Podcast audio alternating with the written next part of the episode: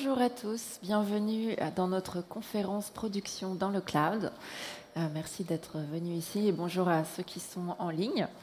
Euh, cette conférence va plutôt se dérouler en anglais par souci d'inclusion pour nos intervenants qui ne parlent pas tous français. So I'm going to switch in English. If you have any question um, and you want to ask them in French, don't hesitate. We are enough people to translate, so feel free. Um, I'm going to shortly introduce our uh, speakers, and they will also tell about themselves. Who's coming from far away here? Who comes from the further away? You? Saudi Arabia. So yes, he, he, did a lot of kilometers to join us. So Peter Van Dam. Coming from UK, we have uh, Dom Wedgwood, and coming from Issy Les he had to cross Paris. We have Emmanuel Jacky. So, um, is it possible for you to introduce yourself, to explain what you do, what is your title, what's your experience, where you come from, and then we'll go then to the topic. Thank you. Hello. I'm Dom Wedgwood. I'm the CTO at Arqiva. Um, we are um, a media and broadcast um, business based in the UK, um, now growing globally. Um, we run a lot of infrastructure, and terrestrial television and radio in the UK, um, but now moving into cloud services uh, and full media uh, pipeline lifecycle tooling and platforms, and especially around distribution my experience is more from production, so I've just been at DAZN for the last 15 years, um, and previously I've sat in a number of, of the production seats, uh, camera operator, producer, director, um, and then moved further and further away from the exciting parts to the management parts. Thank you. Peter, yes? Hi, good morning. Thank you. Um, I'm from next door normally, I'm from Belgium but about 20 years ago, I moved to the Middle East. So I don't speak French because I'm also from the Flemish part of Belgium. So bonjour and bière, that's the maximum we will, we will get out of it. Um, I'm since about 20 years in the Middle East, uh, Africa and the Middle East. Um, was first with Abu Dhabi Media in Abu Dhabi, and then came into Saudi Arabia. And for the last four months, I'm a part of the Saudi Pro League Media House. So the Saudi Pro League is, uh, is the organization that uh, lifts up the, the football in Saudi Arabia, and we are a part of this, and we're trying to add with this the all media services that are uh, related to this, and also the rights management and everything. So this is my main task as a CEO, and I'm happy to be here. Thank you. Emmanuel. Hello, I'm Emmanuel Jacky. So I'm based in Paris, but work also a lot in uh, London, uh, as my team is uh, in the middle uh, between Paris and, and London today. Uh, so I'm part of uh, Warner Bros. Discovery and mainly the sports part with Eurosport. Maybe you more know in France Eurosport, and in the UK we also manage TNT Sports. Um, so we manage a huge transformation of uh, our platform four, five years ago, and uh, we are now all in cloud or hybrid mode. And so this is why also we are here to talk a bit about our transformation and where where we are. And uh, yeah, that's all. Thank you. Yeah, so we have a big topic. Uh, production in the cloud is very wide and they come with a lot of experience. So feel free, each of you, to narrow the topic to something specific or to broaden, broaden it if you prefer. Um, and maybe the questions from the audience will also guide you. Um, so, Peter, in your uh, long career in football um, and most, the most recent evolution in the cloud, so did you encounter any specific challenge you would like to share? Or even first, what do you think works, works best in the cloud? Everything and nothing. Let's start with that one. Um, I think about three years ago, we started, even a bit longer, 2015, we started for the first time to do a, an, a play out channel in a data center, what was for us the very first point where we wanted to go from on prem to to in a data center as a DR. Um, then I started to focus on on um, cloud-based solutions, and for me, it's 100% cloud-based solution. It's not a hybrid in the beginning. Now, we, we see that we need to go back to a hybrid for cost and for, for security, uh, both. Um, but in the beginning, I was really focusing on 100% cloud-based uh, productions and distribution, because the production is a very wide thing. Are you going to do cloud-based production with 28 cameras? Probably it's possible, and it is possible, but you're going to encounter so many issues, and I don't believe today um, we are that far yet that we can use it there and we can say confidently it will work. Distribution, 100% sure. If I see it uh, where we are today with the Saudi Pro League, uh, we got about two weeks before a heads up what had to happen, and in two weeks' time we had to put an MCR down, and we had to put a distribution up for different broadcasters and also for different platforms. This would never have been possible if I would have done this in a in a traditional setup, or I would have gone to an IMG or somebody to do the full um, the full uh, service for us, what was also not possible. um, also, the flexibility for us for the moment is very important in in multi languages and and different source, different destinations with different uh, audio levels and types, uh, different graphics, different bugs all these things, if I would have done this all on-prem, it would be a massive uh, organization, and in the cloud it works fine. There are other parts that are less interesting for the moment. Um, pricing is a very big one. um, starting to be dependent on on one sole provider of, of services becomes also a difficult one. We made the choice that some of our platforms not running in in AWS, but running in an Oracle or running in a Google um, to have this diversity a bit. We have also some tools running in, in Oracle that um, are a backup whenever something would happen within AWS, and it happens. Trust me, it happens. Um, but it's, it's, it's a very interesting tool, and I believe everybody needs to look at it. Um, but the combination of, of doing it in the cloud and on-prem is something we're looking at more and more again, also cost-wise especially for deep archives. Thank you. Okay. Um, Dom, do you have a similar experience or maybe different from your past or from your current job, whatever you want to share? Yeah, there's, there's a lot that resonates there with what Peter said. I think um, one thing from the last sort of seven, eight years, uh, specifically um, in my last role at DAZN, was to, to it may sound obvious, but take all of your broadcast values with you into the new technology. We spent a lot of time thinking, are we wrong to still think about resilience and failover in the same way? And we started having faith in things that then proved us wrong. And we had to actually, like Peter said, you then get to a stage where actually you do need to go back to where is my resilience? Where do I fail to? how in control am I of my capacity or my security? Um, so I think that's the biggest thing that we learnt. Um, my background was, was running a distribution platform in multicast IP globally for, for DAZN before that was popular or, or really uh, had been worked out. So there was a lot of firsts that we were coming across. And that was one of the big things. We were all from either broadcast or network background or IT, converging on building this um, back in 2011, 2012, um, for distributing tier one broadcast sports content around the globe to broadcast rights holders. But we had to go through that okay, multi AZ, multi region, we can architect our resilience in this, but we don't feel comfortable. Um, and, and it was we ended up leveraging our own data centers, our own network, and the public cloud. And we're so glad that we did. And I think that's been actually, in our pre conversations, something that we've all experienced. Thank you. Really much a pioneering experience then. Thank you.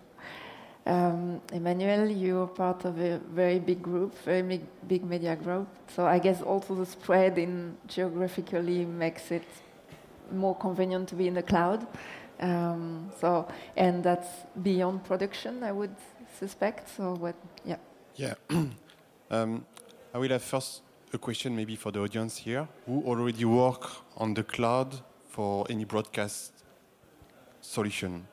who already work with the cloud? Okay, I think we have already a, a large amount of people here working on the cloud. I raised this question four or five years ago. Nobody raised the hand.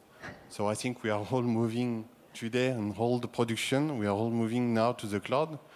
Um, I think it was our question when we, after the Olympic Games uh, in Pyeongchang, so four or five years ago, we say, okay, now we have the Olympics rights, we have several uh, markets across the Europe for Eurosports, and say, okay, now we want to, to grow again, continue to grow, what we can do. So it was always complicated to, to add any equipment in all the different uh, markets and also managing the Olympics across uh, the, the Asia. So we say how we can improve that.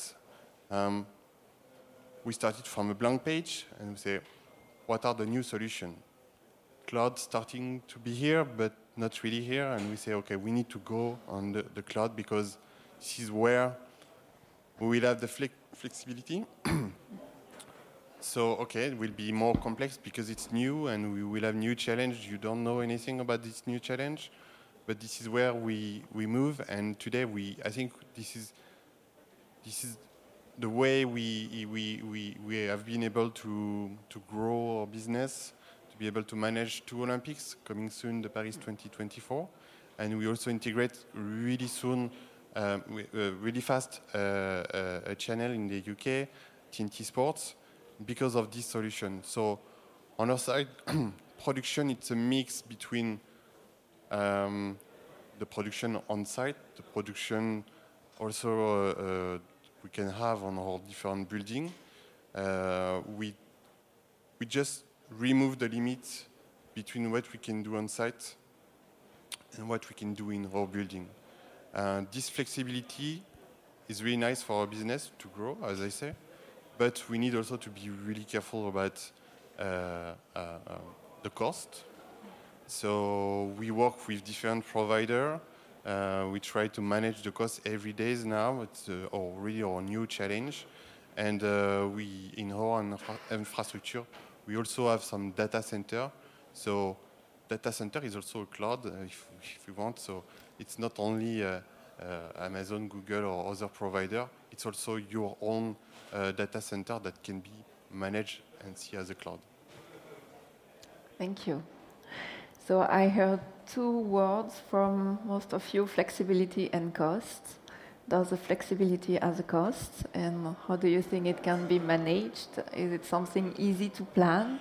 Or is like a new business model or it's shifting cost to a different place? So what's your, your experience with that? Whoever wants to answer first. Well, flexibility and scalability is also an important part because scalability is, is crucial. Um, look, we, we, need to make content. Content is, is, is the, main, the main drive.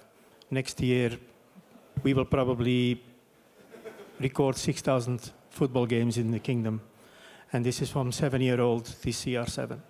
And the, the, reason for this is that we want to start following, or not we, the, the, federation wants to start following the players.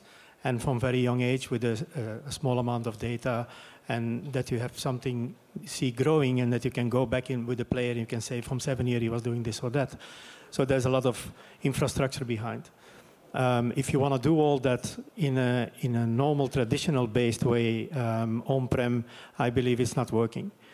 On the other hand, we have the connectivity, what becomes a very important part, and how you do this. We have an, a private network within the kingdom. It's a 100 gig network to each stadium. Um, but we use also a lot of other technologies like 5G um, to get signals back to, to in the cloud and, and use it from there. The other advantage from the cloud is that we can scale it as we want. Um, this weekend we have no football. So I think 90% of the instances are down. Um, it's only some uh, female football games. And Sunday evening or Saturday evening they're done. And then 90% goes down and only a small part keeps on running. What is the mum and what is some test uh, uh, signals we send to, to IMG and to some other uh, clients because they want to have a 24-7 test tone running or test picture running. Um, but if you see there the cost, what happens in May when the season is finished, till June, July, we are we go almost to zero in in in cost on on AWS and on probably some other providers. What is uh, otherwise keeps on running, and the cost is also electricity, it's also cooling, it's also space, it's all these extra things that come on top, where we don't have anything to worry about, and that's a big advantage for us. A big difference probably with Emmanuel is that we had no legacy. We came from zero. We had literally nothing than laptops, and that's really a crucial, a crucial part um, where we now see challenges in, in um, bringing the archives in and bringing that into the cloud becomes very expensive and sometimes even a bit difficult um, in, in transcoding and all these things. But um, these are challenges we, we have now and we will, we will conquer and we will overcome. But uh, it's a double thing. If, if you want to do tier two and tier three productions and you want to keep on doing with OB trucks and SNGs, they will still stay expensive. So if you can't centralize this in some places, then um, the cost is too high. And at a certain point, people are going to say, we don't do it anymore. And that's what we want to avoid. We want to give more because people are eager. DAZN is very eager in taking the women's league because they have a specific women's channel and they're very aggressive in this. So there is a, there is a viewership, there is a, a people that want to see it. And it's not because it's female football in Saudi Arabia. We did it last year also. It was only not televised. Um, but it's, it's just because it's a new sport that is really growing and the, the attention is there. And we can give it because of other technologies where we can not make it cheaper, but make it better, affordable for everybody, um, very distributable. With also remote commentary, for instance, is important for us. Sorry. Um, and we want to, over the next two years, the whole women's league should be made by women directors, slow-mo operators, uh, graphics operators. But these women are a lot of times are living in a part of the Middle East and they don't want to move, they don't want to relocate with their family. So we want to bring small kids to them that we can say in Jeddah we have a small setup and we have a small setup in Dammam and they can then uh, do the, the remote production of a, of a female league. Um, centralized somewhere, a point where everything is technically controlled, but those are opportunities we need to take. Thank you. Very interesting. So, in that case, the technology is enabling uh, more content that would be not produced if it well, was on legacy. When I started 35 years ago, this was the whole thing. Technology should enable the content creators to make something new and something different. So, yes, and I believe it's a jump here. And there was a moment you went to IBC and you went to NAB, and the cloud was the new thing. It was everything. It, it, would, it would change everything. It's not it's the same as linear TV would go away. It's still there. So there's some, some trends they come in and then they get their own place and their own position and we need to value them there and we need to see what we can do with it and we need to maximize it, but it takes time. For sure it takes time for everybody. I think that that's such a luxurious position, um, not having any legacy to start afresh. It may not have felt it, Peter, but but it but it um, from my experience at DAZN and working with other broadcasters, that's often not the case, right? And um, with, with, with the DAZN business, it's, it's huge volumes of content, and that, that kind of more content pressure was always there for, for me and the technology teams there. Um, so we had to turn very quickly to the newest technologies that allowed us to scale quickly. Um, and there's another difference now, which is content can go on lots of different platforms. It's not just us filling linear TV channels anymore. So there's an unquenchable, endless thirst for more content, and all of the distribution channels need to be fed. So I think what, what, what we were able to do is scale up, and we say production, but I'll sort of move to play out and, and any treatment of content is sort of in the production space for me. Um, being able to spin up play out with markers that can help us with obviously personalization and advertising, but also content replacement for different audiences. So we were able to scale the business when our audience was in Japan, Germany, Spain, Italy, we were able to do one main feed with one playout operator but to then personalize it downstream. And to Peter's point, then all of that just claps and zero cost after the match because there was no resources. Um, that that whole paradigm and, and um, way of running the costs for the business is, is, is why DAZN can go out and, and buy more content and look at it purely on the value of a match by match. Um, it's event based, so they can literally count the matches, do the maths, and say, great, we have a really simple cost base for producing this because it's, it's on a cloud basis supported by infrastructure, um, uh, legacy infrastructure. Um, I've, I've always been on the content creator side, and I've just moved to Arqiva, so I've depends which kind of company you're in, whether I've moved to the dark side or to the light side, I don't know. Um, but now, solving those problems for DAZN, now moving to Arqiva, we're really looking at actually, most broadcasters have legacy infrastructure, if you talk to most teams, they're feeling very pressured to do more with less, cost efficiency, technical debt. So, so from a service managed services provider perspective, we're trying to add capability that means you can hand off extra workloads, or if you need to scale quickly into the cloud, or for disaster recovery, which is the other main use case whilst you're working on the main flow and you need to change your hardware, change your playout provider, change your production platform. But in the meantime, you can add in resilience that you can dial up or dial down depending on the value of what's happening at the time within your business. Very interesting. Thank you. There's something that people don't talk about sometimes is quality. And this is what I, I heard about three years ago, like, yeah, it works. And it's the same quality? Yeah, we're almost there. And people started to take it as a, as a standard, yeah, it's almost there. But, but if, you're, if you're so long in, a, in an industry, you want to at least keep the standard you had and the quality you had. Otherwise, what did we do for so many years? And I was very happy that uh, my first test I did with, uh, with cloud and, and uh, an end product that came out of cloud was with MBC in Dubai. And they're they're still a very high-end traditional broadcaster in the sense of quality. And it took us three months or two months and a half, three months for them to say, now we are fine, now your quality is good, jitter is fine, this is that, that's that, now we can move on. And these were challenges with, with high vision, challenges with automated, with so many different ones, but I was very happy that we, we kept the standard up. And, and it's very important. It's, um, um, I see a lot of products coming up, and then, then we think, yeah, it's cheap and it's this and it's that. And I'm not going to say it's bad, but we need to make sure that at least the beginning where we start with that, that quality is good enough and is, is, is on a standard and a level where we can work with later on. Because whatever you push in the chain to a play out, to an OTT platform, to wherever, should be of a, of a proper quality. So it's important to keep that that's level high enough.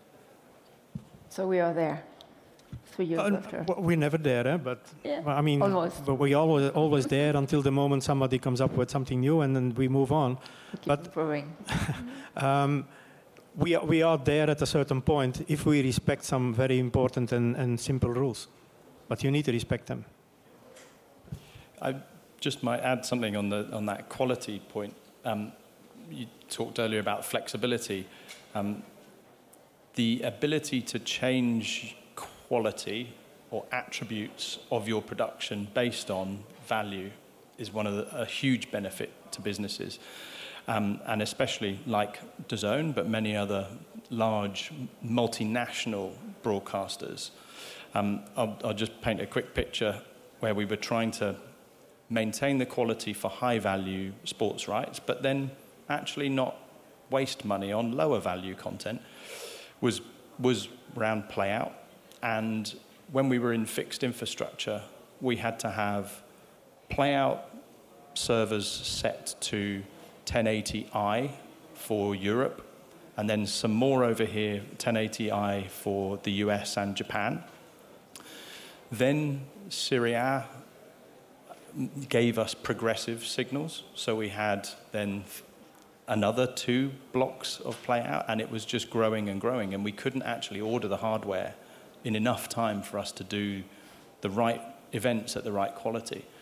So by moving to cloud, you can imagine now one operator walks up, the, the play out cloud instance spins up with the right capability for the production that they're doing. So if it's got a pro- progressive source and you want to maintain that quality all the way through, which is gives great quality in, in a streaming um, output. And if you're doing that in multi-frame rate outputs, then one cloud instance doing that is far better for a business than uh, empty uh, resources uh, and more and more uh, hardware and capex decisions. So on, on our side, if we talk about the storage, uh, what is interesting for us is uh, now we are able to have really one central storage for production that help us to have the playout, the MAM, the post-production, uh, publication to VOD, use the content for any uh, uh, um, instant replay or other system. And this flexibility helps us also to provide more content for the live, but also for the VOD, for all the archive. So it makes us really more uh, aggressive to, to be able to provide the, the content in live. So we always have a few seconds to make sure that we don't have someone on site that will publish the video before us. We want always to be the premium. So this flexibility around the cloud also help us to be faster. But then when we have all this content on the storage, um, that will give us new new opportunities. So what can we do when we have this amount of content and storage in the cloud? So we set expensive, so we want to have some value on it. So now you have, we all heard about artificial intelligence. So, okay, this is cool. We, we can have a lot of engineering challenge around that. But uh, in the meantime, it's also cost some money. So we say, okay, now we can have some business around the, the, the, this artificial intelligence, what the cloud can offer with all the storage, and you can start to have a look to save money on your archive, say, okay, but maybe you already archive two times the same content, and you can use all these new tools today to, to start to, to reduce your cost, but also make some value. How can you, can you make other value on it? So, and today on Eurosport, we manage 21 languages, which is huge. And sometimes when we manage from France, we have to make the difference between Norwegian and Swedish, so looks the same, but uh, thanks to artificial intelligence, okay, well now we can really check and be more efficient on the way we, we provide the content. But it's also all the, the different markers to being able to provide some quick highlights easily. And um, this is all, all this part that also the cloud will offer more than only um, the flexibility. It's also being able to provide more content, uh, better content, and provide what the user wants on his platform. Uh, we talk linear, linear. We talk VOD. With uh, uh, all all the different technology today, and we don't know what will be the last one. Um, we have to wait. Uh, but we need to also to be ready thanks to, to this flexibility today. Great. So we got the first mention of artificial intelligence after 30 minutes. We did well. Yeah, I'm sorry. I, I was waiting and uh, it's a good moment. Thank you. Um, anything else you want to share first before we take some questions? I, I think um, people need to start looking at, at cloud and also start looking at uh, edge compute on-prem because this will be also a big um, games changer and, and, and money-wise also a big changer because you can, with smaller investments, you can do perfect-sized uh, galleries and perfect-sized setups. Uh, we don't need these massive mixes anymore because 90% of the time we maybe don't use them. So we can we can scale down, but I think the centralized edge compute uh, solutions will be uh, also a game changer. And you see it already happening with GV. Um, there's some other companies that do it already, and and comes more and more and more. EV, EVS, I believe, will be one of the next big ones. I believe. I hope. Um, they need to stop making these big machines and then make it more sleek and clean. Um, but this is also something people need to look at. So it's not cloud. Cloud in its in its pure thing. Cloud is still a computer eh, somewhere. So sometimes it's easy to have them there, and you don't need to pay them when you don't use them. But sometimes you need to look at the monetary part. If we have them on-prem, what can we do more with it, or will it be financially interesting for us if you have a three or four-year contract for an event? Then why not? Then you can specifically build for that. I, I would just say, in that theme, I'm really interested in how end-to-end workflows in the cloud, all the way out to if we're streaming and edge compute, as Peter says, that different activities can happen at different stages now. So it's sort of taking it out of that series, everything in series. It happens here, then it happens here, then it happens here. To exploding that to then what you can do right at the edge for personalization that you would normally have spent money on in play out or in production. Um, and that's just creating huge opportunities. Um, uh, I'm interested, Peter, with your with your operators and teams. Were they um, they were obviously you've got a, some experience, some non-experienced. How did you move them as operators into a true cloud platform? Because there's often that nervousness of latency on button pushing or monitoring or audio in sync. What, how was that for you? So we spoke with them and about it before. It's um, the first thing is knowledge, and when I started cloud production, I was like, we don't need system uh, system integrators anymore. We don't need SIs anymore. We, we can do it ourselves. We need them because there need to be people with knowledge, and we have a lot of knowledge in house because knowledge becomes the main thing. And and um, Emmanuel asked me, what do you do with SLAs? Sometimes I feel there's more knowledge in-house than, than with the company that gives us the SLA because it's so, so specific and workflows are so specific and ways of using it is so specific for each organization. And that's the flexibility of cloud. You can, you can do things that would never be possible in, in any other on-prem environment, and this goes from routing to, to going in and out four or five times, take a delay after a delay after delay, then ask why you do this. Yeah, we started there and we didn't go to then we went there, but we went back, and in the end, you see a whole chain, but it works. They took it out again, but it works. What would never have worked in a, in an, in a traditional environment. Um, so the knowledge is a, is, a, is a very crucial part in this, and you need to have this in-house. Then the second part is finding broadcast people that can move this knowledge of, a, of an OB truck or a gallery or whatever, or, a, or an MCR into a cloud thinking. Uh, and this is where I believe why I stuck with Grass Valley at that time, because they were the only ones that approached a cloud-based solution in a traditional way with, with all traditional components. Where if I look at, okay, let's take a vMix, it's an all-in-one thing, and you need to find your way somewhere. And this is not what we want, or what I wanted, maybe because of my old-fashioned knowledge of broadcast. I wanted to see these components all separately that I could touch them and could see them. Um, but finding broadcast people that transition into cloud and into these type of productions is a difficult one. And they they need to be creative.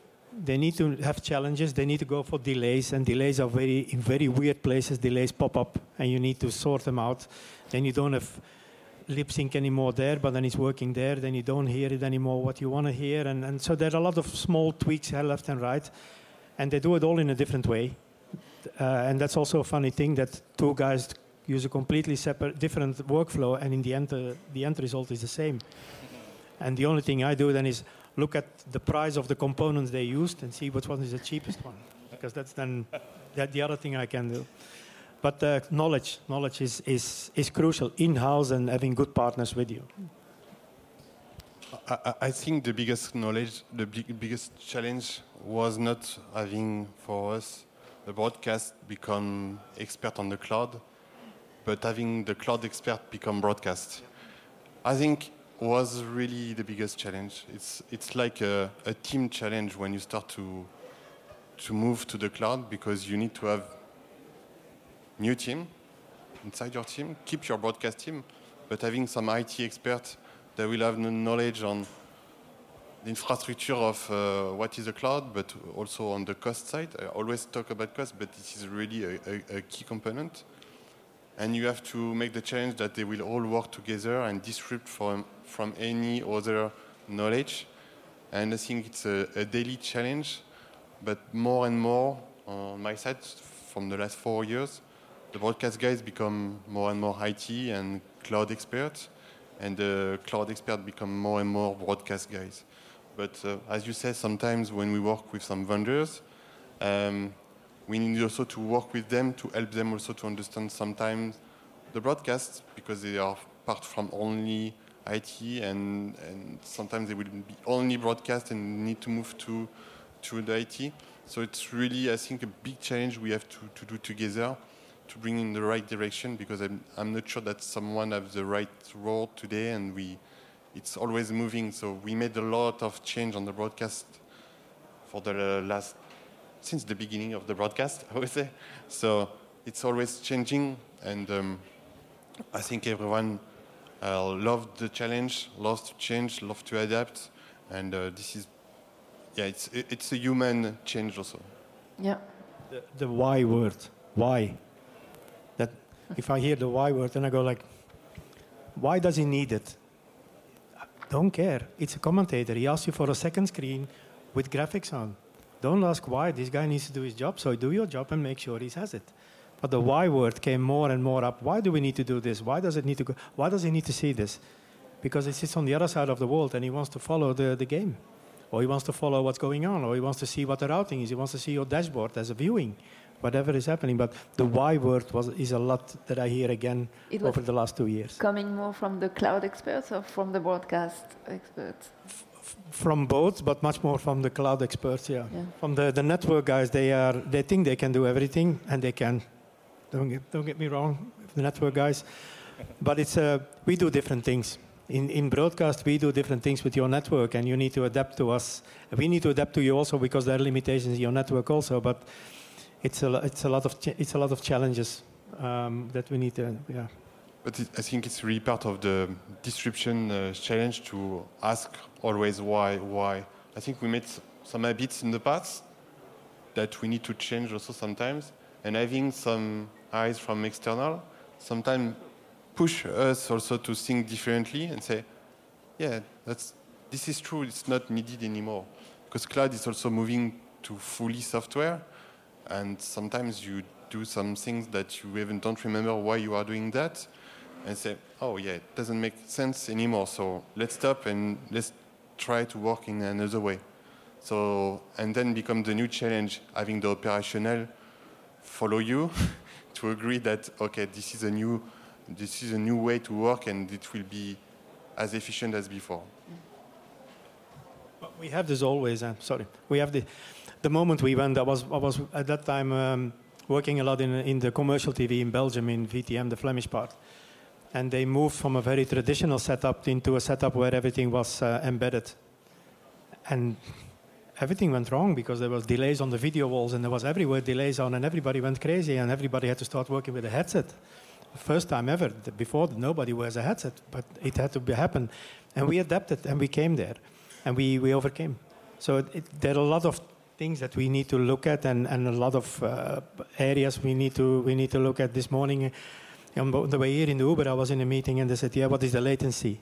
I said, "I don't know what the latency will be. We need to calculate this, and we need to test it because besides calculating." We need to test it also because we're not always sure what the network is doing and how the network is configured and, and what is the path. I want to go from here to London, but am I sure I'm going to go direct or if I'm going to go to somewhere else? Or so we need to challenge this and we need to test this. So you can't just. Before I could give an answer, the latency will be two frames, one frame, a half frame, um, in the traditional way. But I could I could take in in the analog time I could take a, a BNC drum if I needed delay, and I could put a second drum behind it if I needed more delay, and a third drum behind it if I needed more delay. That's why we made delay. But this is not possible anymore. We, we need to really go deeper into this, and there it's very important that we have the network guys to understand what we want to do. I think one of the, um, the, the sort of beautiful moments is when engineers from one discipline get it and suddenly realize that they've got to rethink and relearn in a new ecosystem. Um, and if they've got the right mentality to learn and be curious, which most engineers do by, by their nature, it's amazing to see then a, a, new kind of engineer form, which is a broadcast engineer with network understanding or IT understanding. And that is where it really becomes amazing. Um, I would say this because now I've moved to a uh, supplier side, but partners are critical to Peter's point because now we're quite a few years into this, and it would take a long time, I think, for small organizations to grow everything internally. So, using the right partners, I think it certainly helped from a DAZN perspective to accelerate and share the learning because we are all learning about it. Um, but even your the skills of your team will have a bearing on how fast you can go. So I think having expertise coming in and working with you is critical. So you became an expert in hybridation of engineers. Uh, not, not expert. Keep, keeping them is the most difficult one. yeah. um, maybe it's time to take questions. Oh, spontaneous question coming. Charles Bubert, uh, Kane. Um, the technical support has always been a challenge for broadcasters when you were totally uh, on premise, on premise. Mm-hmm. And now with the cloud, what does it change? Have you still, for instance, level three people from inside for the maintenance? I mean, level three, those who are able to solve the problem when you don't apply the process, the normal process in case of breakdown? Um, I think on, on our side, we really improved the, the support side.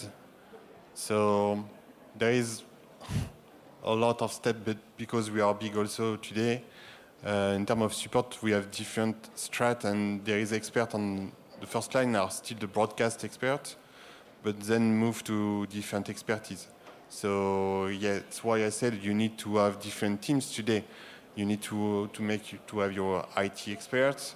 Uh, when we talk about cloud, but it's mainly network. It's uh, uh, all different knowledge you need to have, or if you work with an external vendor, you need to make sure that they will have internally this knowledge to be able to support your system it's quite different. It's uh, more remote also. I think uh, since the COVID, we we changed our habits. Even before moving to the cloud, we we changed the way that we make the support with more remote access, with more capability to to to handle this kind of things. You don't have anymore to reboot the hardware, so this is also the magic. So um, now it's uh, everything can be accessed from home. Uh, I just remember in the past I was on call. I have to, to take my car and to run uh, really fast to, to, solve an issue, and I was on call. So now it's done anymore. Nobody come on site. We we don't have any, even anymore any machine on site. So it's I think this is flexibility, new organization, and just making sure you have the right people. And as you say, keep the people. so Sorry. You need you need your own, but there's something you changed. Your own expert there's some, uh, to yeah, dialogue with the with AWS or. You, you need your you, you need your people inside, but it, something critical changed. Let's take let's take Grass Valley.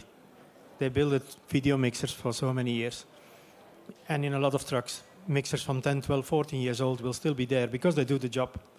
And if they discontinue them, you try to buy as many boards as you can, and you have your own spare boards.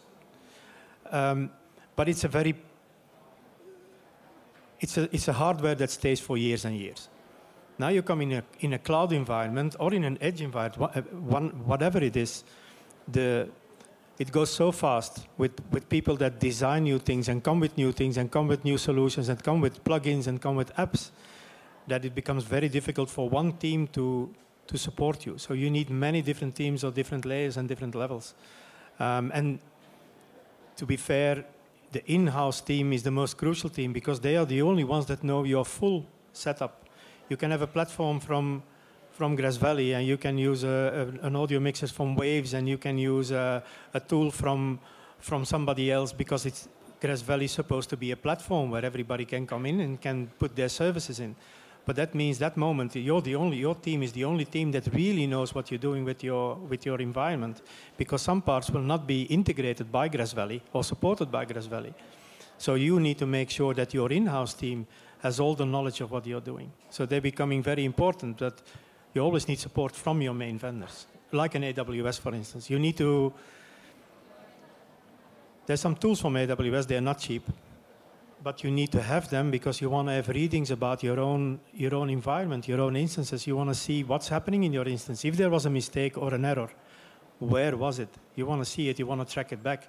So there's some very important tools that a lot of people don't put in their budgets, and they're not small. That an AWS, for instance, gives you and you need to go for this. Otherwise, you're going to be you're going to be challenged a lot. Yeah, I, I, think that's where um, I would say the focus for that internal team, they, definitely data analytics and being able to ask every one of your vendors about, you want as much data from them as possible. Um, because in the times of need, that's where your people need to be able to help with their teams to really dive into the problem and triage it. Um, I think we there was a slight difference in that you've then got your developers, if you have your own developers, um, uh, on PagerDuty and hopefully with a better quality of life. They don't have to come in. They're, they're, they're hopefully never contacted.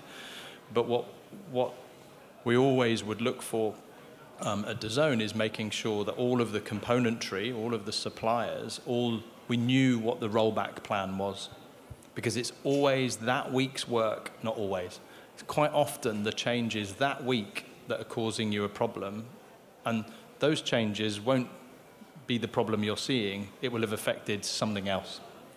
So something looks isolated, but there'll be a change on something over here, and you need to understand how do you roll back from that if you're a live business. Um, so we put a lot of focus on the planning for major events, understanding from every vendor what their capability to roll back, what changes. We, we were much more diligent about the changes that had happened on the platform um, than, ever, than ever before and the rollback are really quick now. This is also what is nice. So when we are doing upgrade by services, um, we can easily re, uh, roll back. So in the past, any software you needed to to have the global uh, downgrade of your system, upgrade again, restart everything, all the platform. So now it's all divided by component. So this is also the flexibility when you have to you see just uh, an issue that appears three or four days after your upgrade or after your action. So you can revert back in 30 seconds, and this is also the magic of the, of the cloud today and for the support. And, and I would include the giants in that. AWS are just, it's just computers and engineers, right? So they're no different, and they will have made mistakes. Um, and, you know, start at the DNS. It will always be the DNS. So, you know, again, to my first point, take your values today into this new world. Um, so you still avoid changes on Friday afternoon? Uh, we try, but uh, this is also this is also true that we rely on uh, um, on our on our vendor. So today, um, a cloud provider, if they decided to to change something, we have some capability today to say no, we can't because we have big sport event, but there is still also some, some action that sometimes you, you don't know and they need to do it because there is emergency and they will not ask you if they can or not to do something. But generally we have the way also to select um, for some of the components to select when we want to, to make the upgrade and this is on to us to, to make this upgrade and to roll back if needed which is nice. Thanks. Some more questions.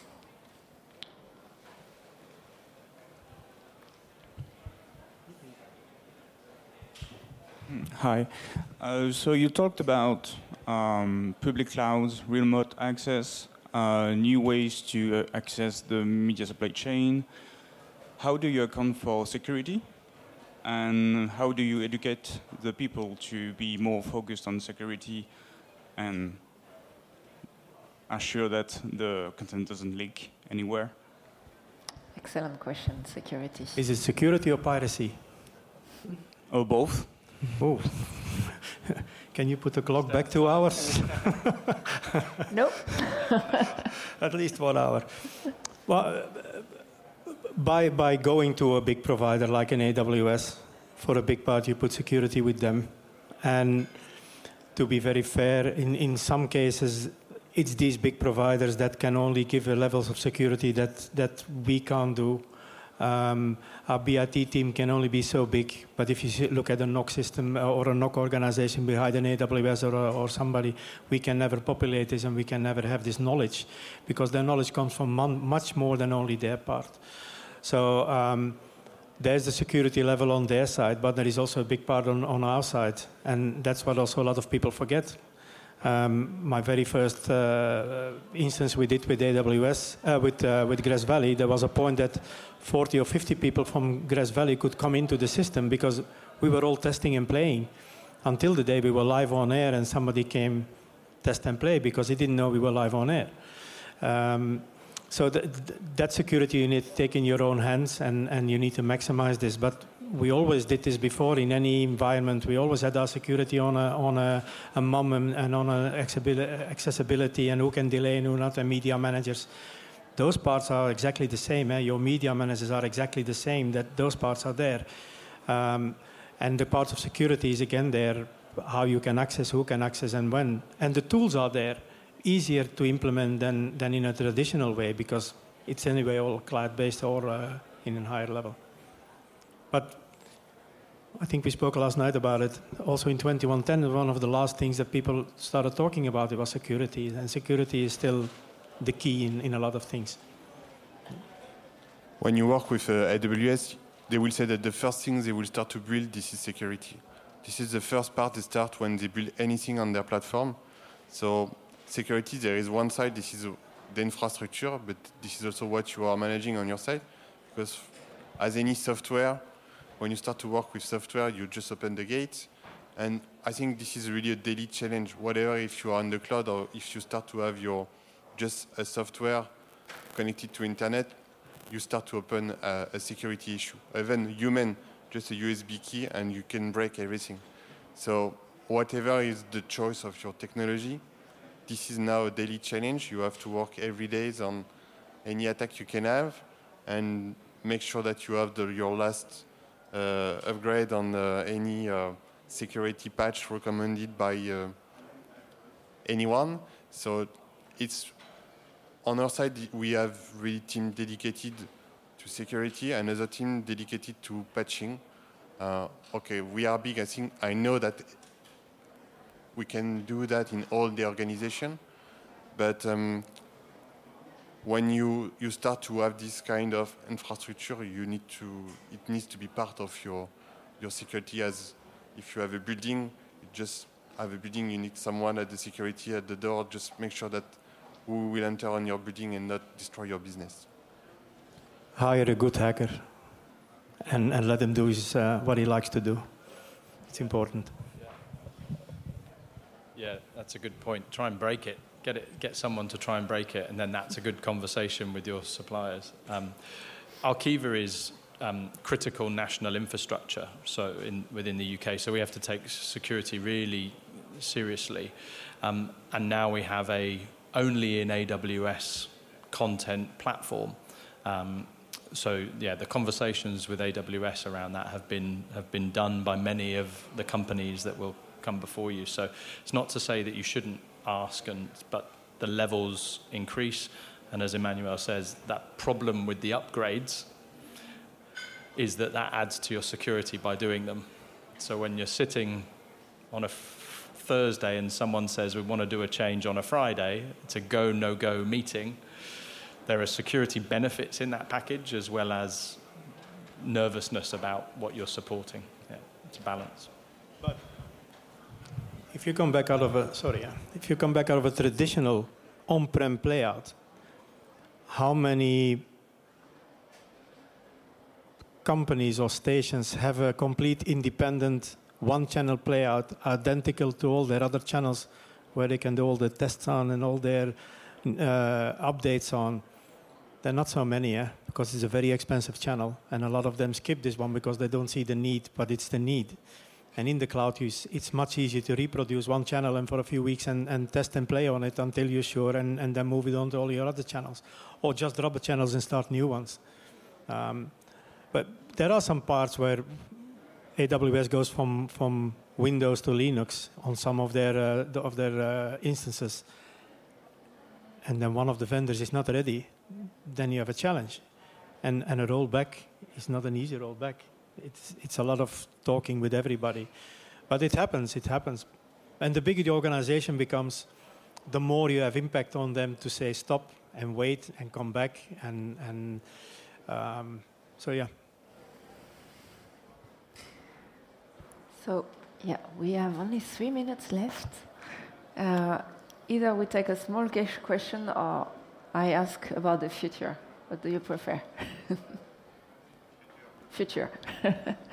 so what do you see coming in the future? So you, you mentioned edge computing, Peter. Is, there, is that something you see coming or you see other elements? That, that's there already. Um, AI. AI. I mean, we we run two two main platforms in AI. With, and that's uh, in in our case, it's WSC, what is a clipping tool. Um, I know in France they don't like to hear it because it's the, I, I call it a bit, uh, well, Mocha on steroids. Um, and if you see what we do with that one, and the second we have is, uh, is Greenfly. And Greenfly is a tool that very specifically uh, focuses on um, giving content to clubs and players and, and all these things so they can use it. Uh, but AI is crucial there. For instance, our photographers in the stadiums, they just upload pictures in Greenfly and Greenfly would catalog them automatically on, on with players in their folders with the clubs, two players together, actions. So it's, it's, it's becoming crucial because this we could never do manually. It would take too much time. In AWS, we make clips, so every I'm going to take Ronaldo again because it's yeah. Um, so if he plays a football game, by the end of the game, there goes a clip in his folder in Greenfly, and that's all the shots where he was in in that in that game. But we do this for every player. So that's 22 uh, clips that go up, and then we do highlights, and then we do goals, and then we do yellow cards, and then we do all these things are AI.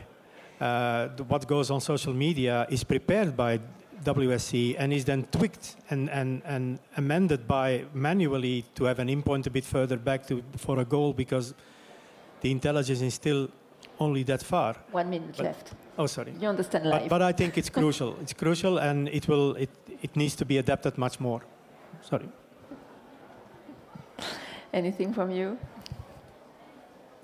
I think it's the same. So cloud is definitively the, the first step before moving or before adding uh, artificial intelligence that will really uh, bring new opportunities uh, for, for us. Um, I think even in this kind of event, you will be able then to have your translation in French when you have uh, some English interviews, which I think we should already be able to, to do that, but I don't know why even Amazon, they are not able to do that today on their conference.